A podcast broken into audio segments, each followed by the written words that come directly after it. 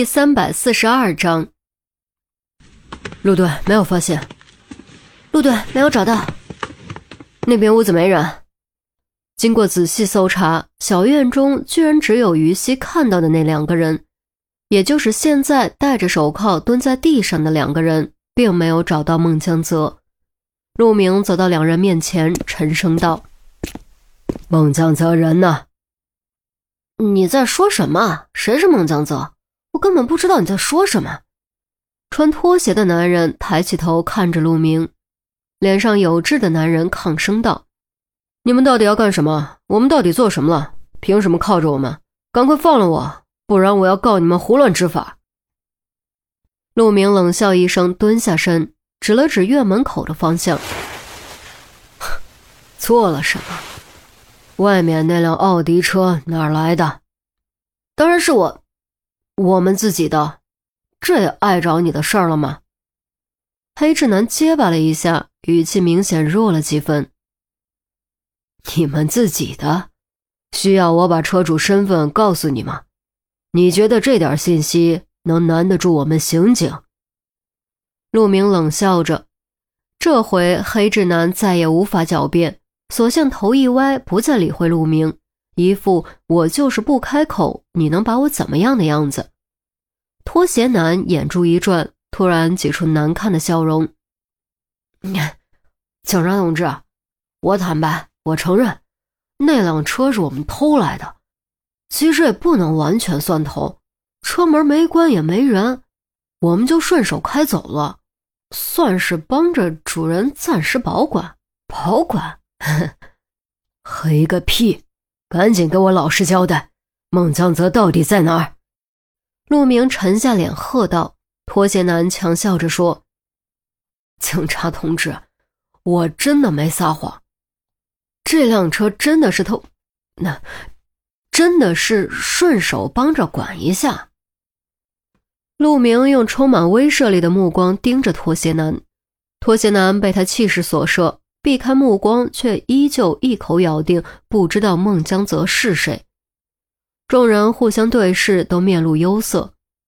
当晚算上拍摄录像的家伙，总共应该是四个人，可是现在只抓到两个，孟江泽和另一个都不知所踪。如果这两个家伙不开口，打草惊蛇之下，再想找到孟江泽和另一个家伙，可就难如登天了。陆队。于西清唤了一声，用眼神询问下一步应该怎么办。陆明一时间也有些拿不定主意，刚准备下令将人带回去慢慢审，就听钟离突然咦了一声：“咦，石盆？怎么会有石盆呢？”众人转头望去，只见钟离从角落里抽出了一个石盆，看起来很破，像是喂狗的那种。石盆怎么了？有什么好大惊小怪的？陆明问着，众人也都感觉很奇怪，不明白为什么钟离对这个脏兮兮的石盆如此感兴趣。钟离没有立刻回答，仔细检查，还闻了闻，看着众人都一阵犯恶心。接着他又凑过来，在两个嫌疑犯周围转了几圈，摇摇头说：“不对，这里没有养猫养狗，怎么会有石盆呢？你怎么知道没养猫养狗？”拖鞋男脸色微变，连忙解释：“呃，养狗了，养狗了。不过好几天前就送人了。”你撒谎！钟离断然否定：“你们的裤腿上根本没有狗毛，房间里也没有狗毛，根本不可能养过狗。而且食盆里残渣还在发出酸味，说明昨天还使用过。”陆明闻言，立刻也意识到了矛盾之处，抓住拖鞋男的衣领，将他硬生生提了起来，喝道。说，为什么要在石盆的问题上撒谎？我，我，唉，拖鞋男百口莫辩，结结巴巴说不下去。黑痣男突然猛地窜了起来，想往外跑，结果被于西眼疾手快一把按倒。通过黑痣男和拖鞋男的反应，不止陆明，其余人也都能看出有问题。钟离的发现击中了他们的要害。动摇了他们的意志。钟离掂量着石盆，蹙眉苦思，片刻后迟疑地说：“你们觉得这个食盆有没有可能是给人用的？给人用的？众人听后都有点懵。给狗吃饭的食盆给人用，这是个什么情况？和现在的案情有关联吗？于西想了想，不敢置信地说：“你的意思是，该不会是他们反咬了孟江泽一口吧？”我也就是突然冒出这么个念头。钟离摇摇头，表示自己并不确定，继续反复打量手中的肮脏食盆。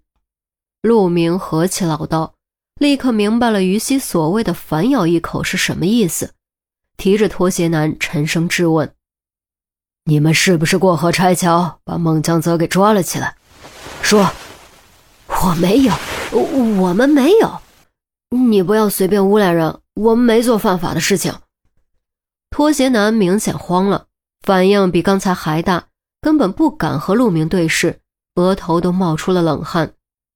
陆明一看就知道自己说对了，松开拖鞋男，一声令下：“搜，再给我仔细搜。”掘地三尺也得给我把孟江泽搜出来！众人得令，立刻行动起来，开始对整个院子所有房间和角落进行二次搜查。